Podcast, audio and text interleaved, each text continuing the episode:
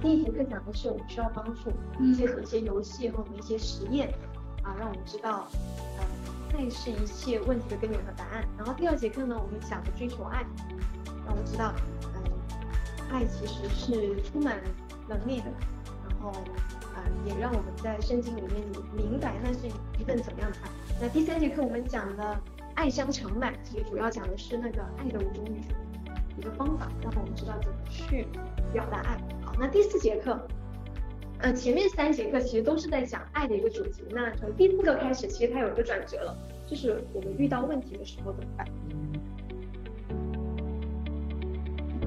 啊，这个有一个这种叫绘本吧，不知道你们有没有看过？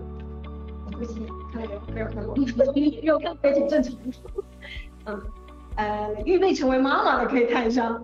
嗯，这个这个三个绘本呢，讲的是，其实从这个绘本翻这个封面，你就大概知道它讲了一个什么故事，就是一个鳄鱼爱上了长颈鹿。嗯，当然它是个童话了。那鳄鱼和长颈鹿它们多么的不一样，是吧？他们当然在这个故事里面，更多的是根据他们的身高来做文章，一个很高，一个很矮。然后当他们相爱了，然后他们住在一起了，结果他们搬来搬去，为什么呢？因为他们所生活起居所需要的太不一样。那到第三本书的时候，会讲到他们怎么突破他们的局限，然后他们很有创意的改造他们自己的家，然后他们结果被别人认为他们是天生一对。然后我其实截了几张图，就比如说长颈鹿去了鳄鱼的家，实在是太局促了，然后它的它的那个那个脖子还得伸出来。然后鳄鱼呢去了长颈鹿的家，它的马桶实在太大了，好危险。嗯，其实上个厕所都可能掉进去。那这是一个童话。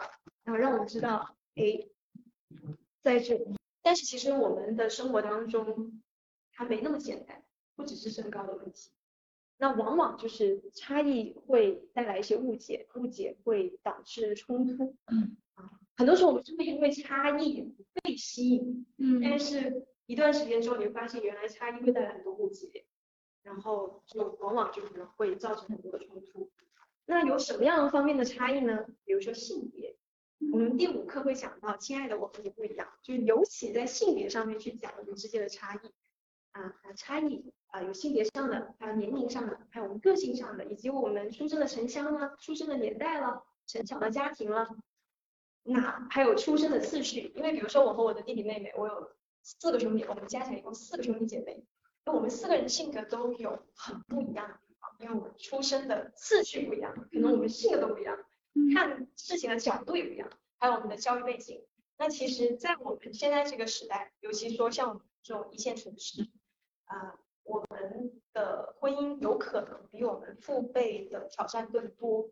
为什么呢？因为我们从很不一样的文化背景成长起来。啊，尤其现在像我和菲菲，他是安徽人，我是潮汕人。然后我们刚结婚的时候，我去到家，好不习惯，就很不一样。那跟我家也是不一样的。那其实，如果从距离来说，因为比如说在欧美、在欧洲的一些国家，那我们的距离已经完全可以是跨国了，跨国的差异，所以会有一些挑战。这个图你们看出来是什么？嗯，这两这个图现在这个视角不一样，看到的数字。嗯，对，视角不一样，看到的数字不一样。而且他们都很坚定的认为他们看到的就是事实，啊，觉得一定是六，一定是九。亚飞说的很好，因为他们站的那个角度不一样。那，呃，圣经当中有一句话说，以别神代替耶和华的，他们的仇富必加增。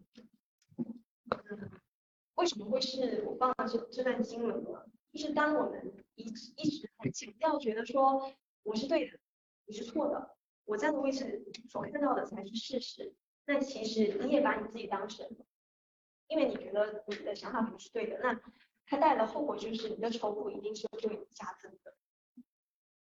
那呃，所以呢，接下来的内容其实是想让大家多一些的角度，我们不只是站在这个角度看待问题，而是我们是不是可以有不同的角度去理解冲突？当我们可以。试图转一个方向的时候，可能你就会发现，哎，全原来他的看法也没有错，原来我自己需要调整。所以下面啊，首先我们来看一下怎么去面对冲突，然后在后面我会再讲到关于应对姿态，就是心理学的一些内容。好，啊，第一点就是，首先啊，我们需要理解，其实冲突是难以避免。不管你在只要有人的地方，其实你冲突都难以避免。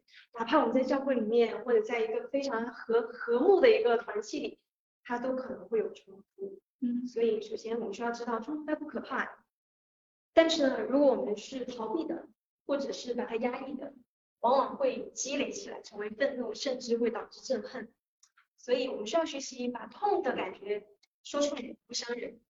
那圣经里面有讲说，生气却不要犯罪。不要含怒到日落，也不要给魔鬼留地步。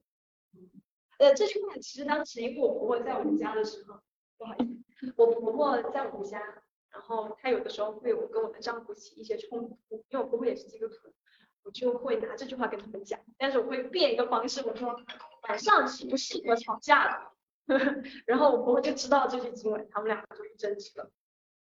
那我当时，呃，关于这个说把痛的感觉讲出来，我不伤人。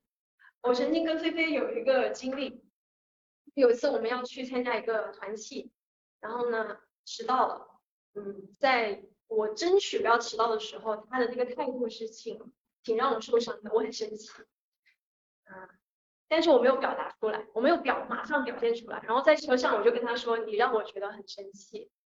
然后我觉得挺郁闷的，我现在可以先大喊两声吗？不然我怕我会很压抑。他说那你，然后在车上大喊两声啊，然后他说你舒服吗？我说舒服了。然后他我问什么？哦，我再跟他讲啊，其实发生什么事情，我希望你有什么样的调整。这个其实是啊，因为我们俩一直在学习怎么样更好的沟通，所以我觉得在那一刻我是把痛的感觉讲出来，而不伤害到他。第二就是我们可以接纳自己的有限，不随便的批评和指责。圣经中也跟我们讲到说，为什么看见你弟兄眼中有刺，却不想自己眼中有良木呢？所以我们需要了解，我们自己真的是很有限的。呃，这张图其实可能大家都看过哈，从小也知道，盲人摸象。啊，不同的人，这不同的就盲人，他摸大象的任何一个部位，他可能都会理解的非常的片面。但我想哦，换个角度，如果你是那个大象，你也会觉得很郁闷。这些人根本就不了解你，他们怎么能说我是一个柱子呢？我是一一面墙呢？我只是一条绳子呢？好，第三点就是寻找防御背后的。伤痛。就是当我们遇到冲突的时候，可能我们的应对方式就是防卫，在别人看来可能是一个很强势的方式在防卫，但其实其实你防卫的背后是有有的伤痛的，所以我们要学习痛的时候用柔和的方式告诉对方你真正的需要是什么，那我们就会回到我们在第一节课里面特别提到的这个萨提亚的冰山图，还记得这个图吗？记这个图哈，嗯。嗯，我们很多时候都是水面以上是行为，是你能看见的，然后微信水面那个部分是我们的应对的方式。发生事情的时候，我们会有不同的应对方式。接着会有会到我们的感受，就是这个事情我的感受是什么？我是很欢喜的、兴奋的、愤怒的等等的。在感受的下面，其实有你对感受的定义。有些人很生气，但是他其实再往下走，他又觉得对自己发脾气，会觉得，呃，会会又会有懊悔。好，再往下走是，他对这个事情他的观点是什么，他的立场是什么，然后再往下走其实是这个人他的期待，期待上面就是他对对爱对接纳的一份渴望，在在对人的最底层其实是他怎么认识他自己，他到底是谁。他怎么看待自己的？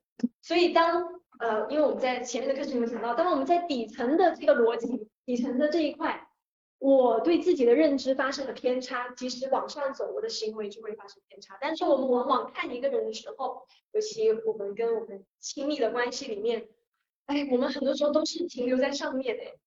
嗯，比方说我们今天啊见到，嗯，我我有那个英文名怎么说？你就说爱河。好，对，我们觉得你就是皮肤变黑了，我们想，哦，你肯定是去运动的。或者是怎么了啊？因为我们对你有一定的了解，你觉得你肯定是一个运运运动男孩，去阳光阳光男孩，然后冲浪什么的。但如果我今天是一个不了解你的人，就觉得你哦黑了，你发生了什么是吧？我们从上面去理解对方的，但我们是不是可以哎像潜水员一样的，我们潜下去看看它下面发生了什么？所以今天我们要来学习关于这个应对姿态。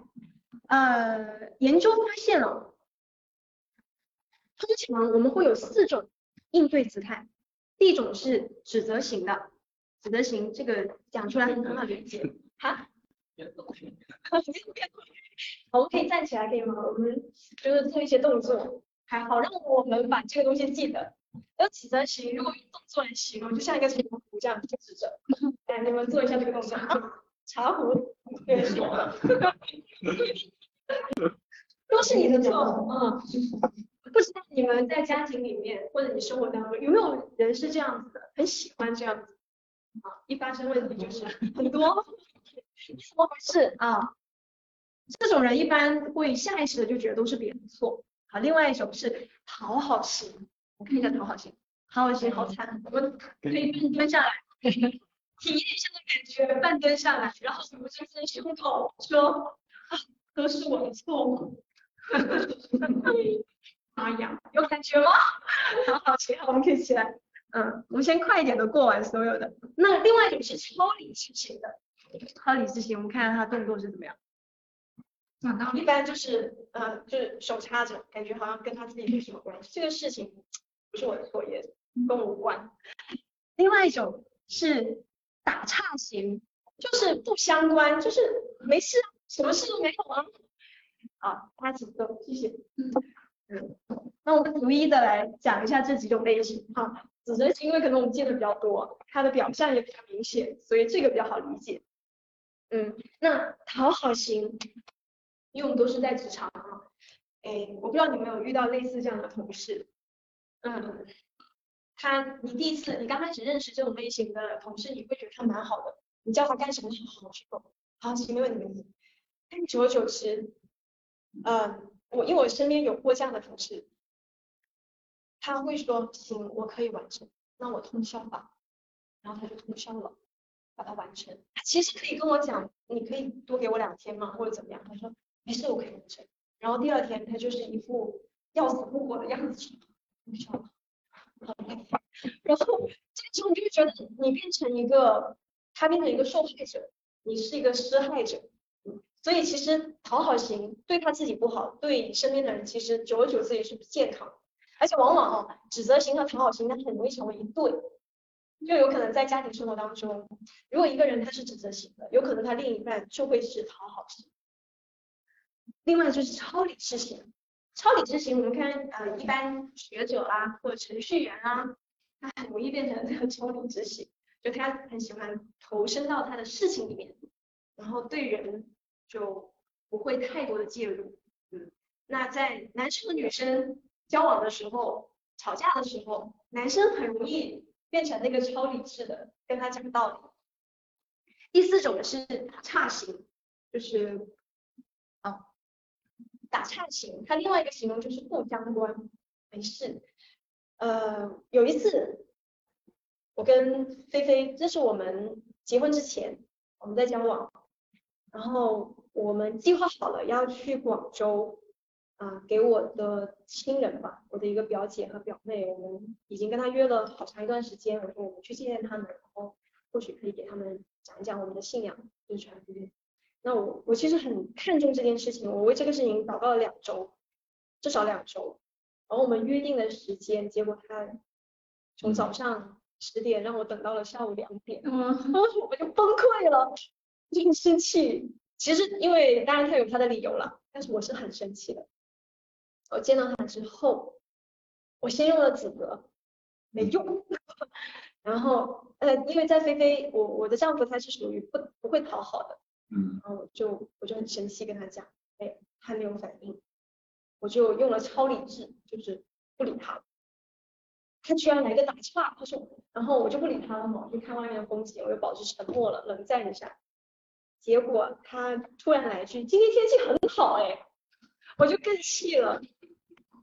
嗯，但是很感恩了，就是最后最后我这这这种方式我都没有用了，因为马上就要到我姐姐那里了，我就做出了一个选择，想我们是继续这样子很不愉快的状态呢，还是说我们可以快一点和好？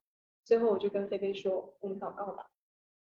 然后我们已经把车停下来了，可能五到十分钟就会遇到我的姐姐。我说我们祷告吧，然后我们就一起祷告，祷告之后就好了。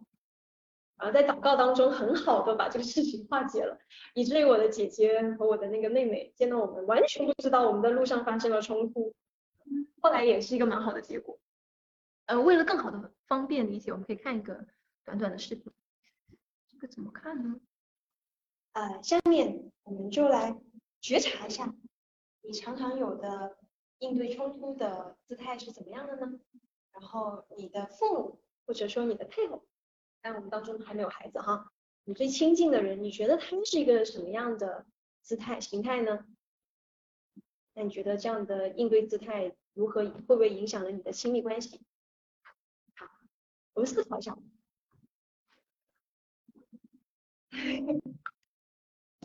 我们可以回应一下。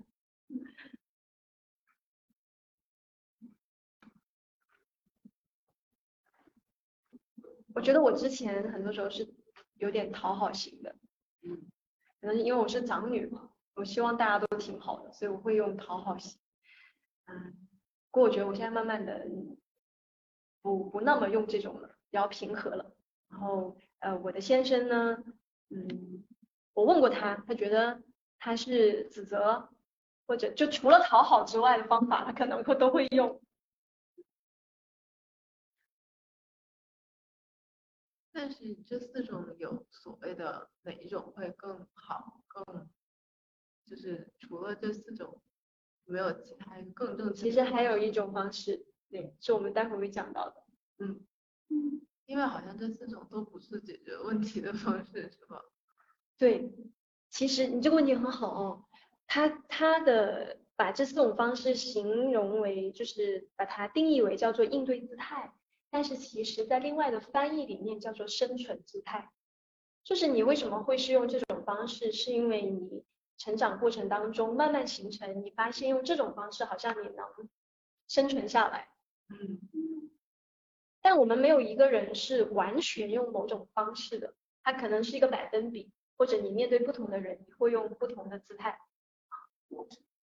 亚萍的弟弟是什么？我讨，不是讨。你你也超理智。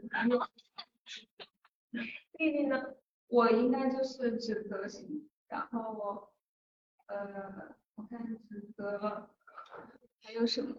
嗯，讨好好像不太会。嗯，因为他已经讨好了。应该就是指指责偏多，嗯，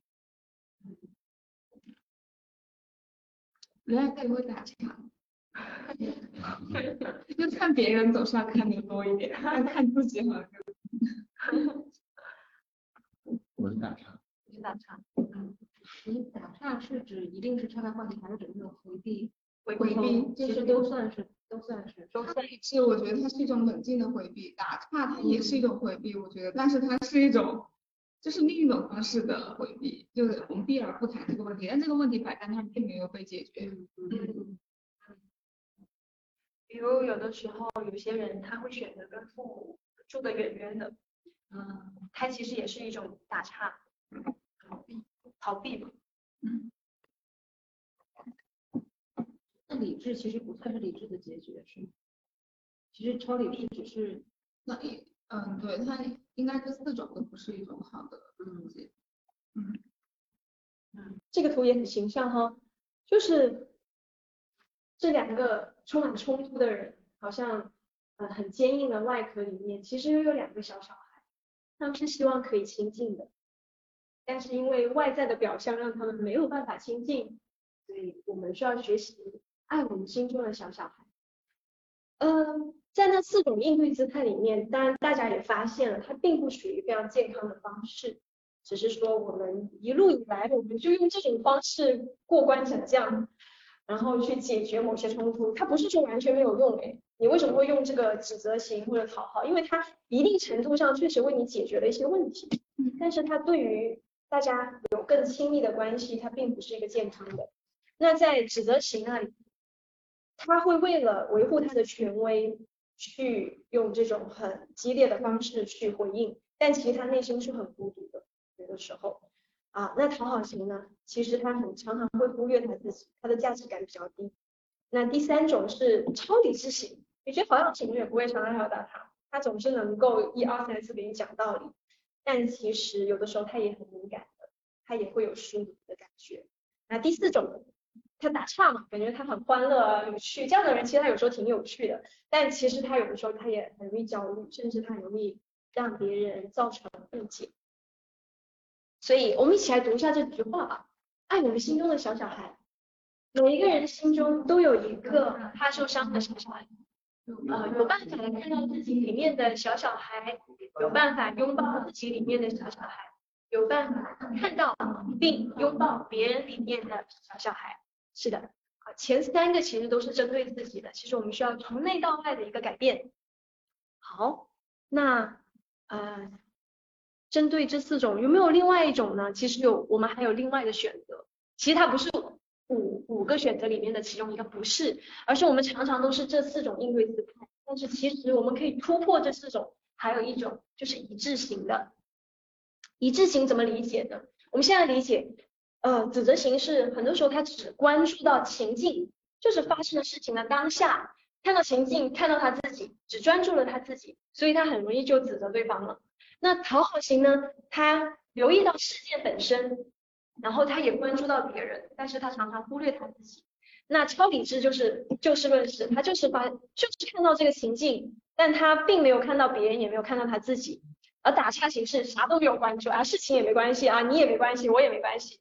那只有那另外一种方式就是一致型的，就是既关注到情境，关注到自己，也关注到他人。我们怎么理解？我我再讲一点点。呃，我们都知道《西游记》哈，《西游记》里面其实很神奇的，这四个人物刚好匹配了这种类型。孙悟空他是哪种类型？讨好型。不，孙悟空。那指责型吗？唐僧。指责，其实孙悟空常常是指责的，他不是经常骂八戒吗？你这个呆子，他是指责型的。然后，呃，讨好型应该是沙僧吧？讨好型是八戒，嗯，八戒。然后超理智型是唐僧，唐僧，嗯，不对不对，说错了，他讨好型应该是沙僧，对他一直是那个默默付出的人啊。然后一发生什么问题，他就说，哎呀哎呀，师兄啊，我去怎么怎么样。那打岔型是八戒，八戒很很爱打岔，所以超理智型是谁？超理智型就是唐僧，啊，唐僧啊，对。他是超理智型的，感觉他都没什么太多的情绪的。嗯，那呃，其实哈，我们并不是说这几种方式他没有一无是处，因为很多时候很他他就是他不一定能突破他自己的那个姿态。嗯，但但是在我们的团队里面，因为我们现在在职场哈，我们的工作里面，其实你会留意到、观察到，哎，每个人是不一样的。那如果我们这个 team 里面，各种类型的人都有，其实有时候可能是一个很强大的团队。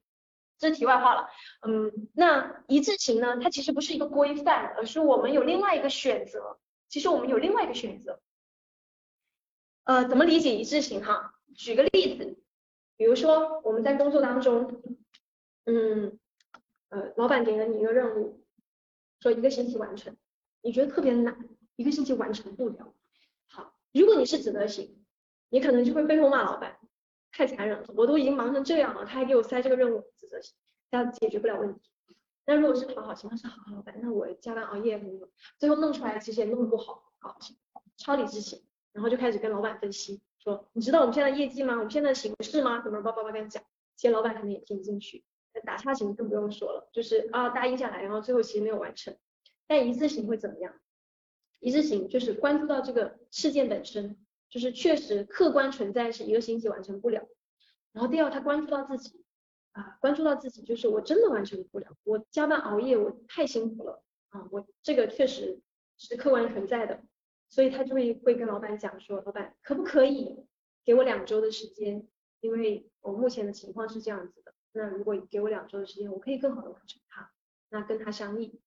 当然，如果你只停留在第二步，只跟他说目前的形势以及我需要我的需要，那其实老板也不太能接受，觉得你是只关注你自己，你不知道我们现在公司的这样的一个压力。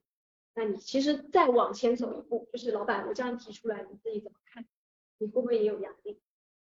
嗯，就是当你在跟对方沟通的时候，你把这三步都做到了，其实是呃，我不能说它百分之百有效，但是至少会给你增加多一点的谈判或者沟通的空间。其实我觉得就是大家内心也会好受一点，对，也会好受一点。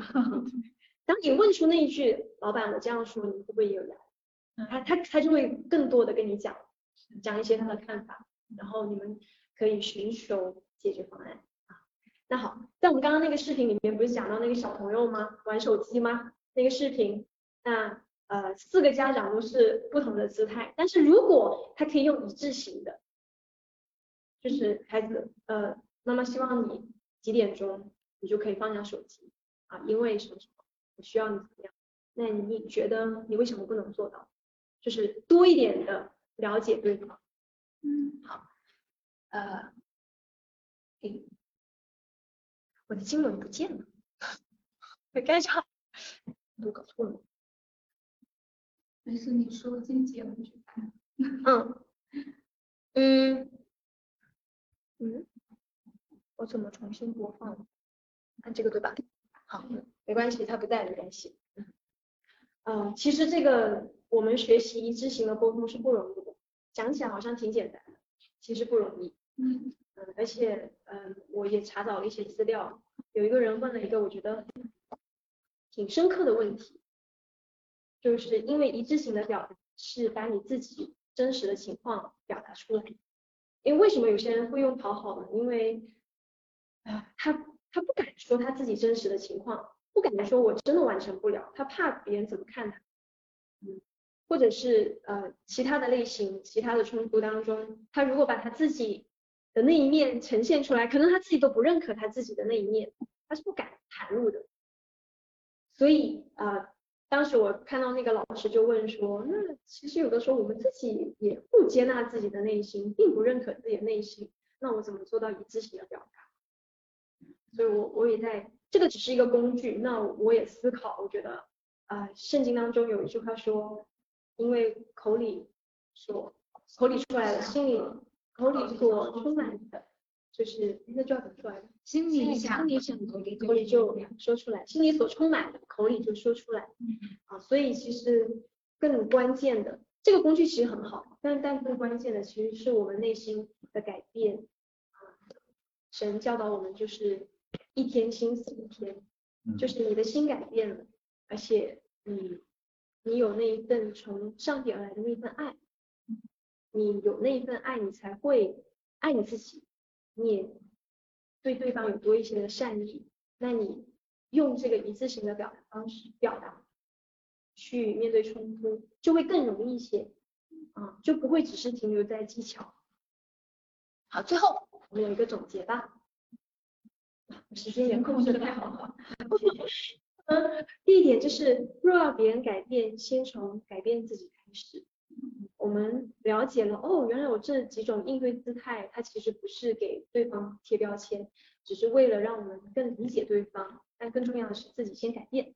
然后还有呢，第二点就是学习为自己的幸福快乐负责。哎，然后第三点就是学习给他人空间，给他人不改变的自由。因为那几种应对姿态。